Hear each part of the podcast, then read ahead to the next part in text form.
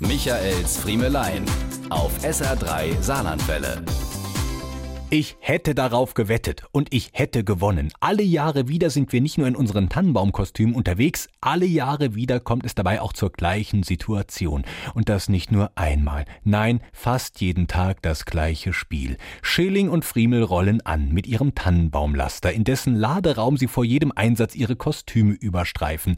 Dabei müssen wir zuerst in einen grünen Ganzkörperumhang gleiten, darüber kommt die rote Schärpe, dann das Korsett mit den angesteckten Zweigen, darüber die Beleuchtung Beleuchtung, bei jedem von uns sechs Lichterketten mit Verkabelung und Schaltern, gefolgt von einem zur Tannenbaumspitze ausstaffierten Arbeitsschutzhelm.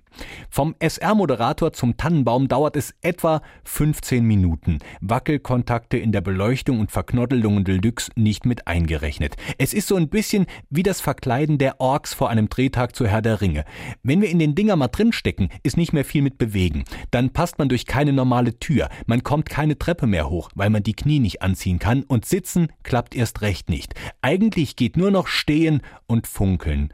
Und das ist dann, und ich schwöre, jeden, jeden Tag der Moment, in dem Kollege Eberhard Tannenschilling den Laster absperren will und feststellt, dass er den Autoschlüssel mal wieder in der rechten Jeansbuchstasche hat.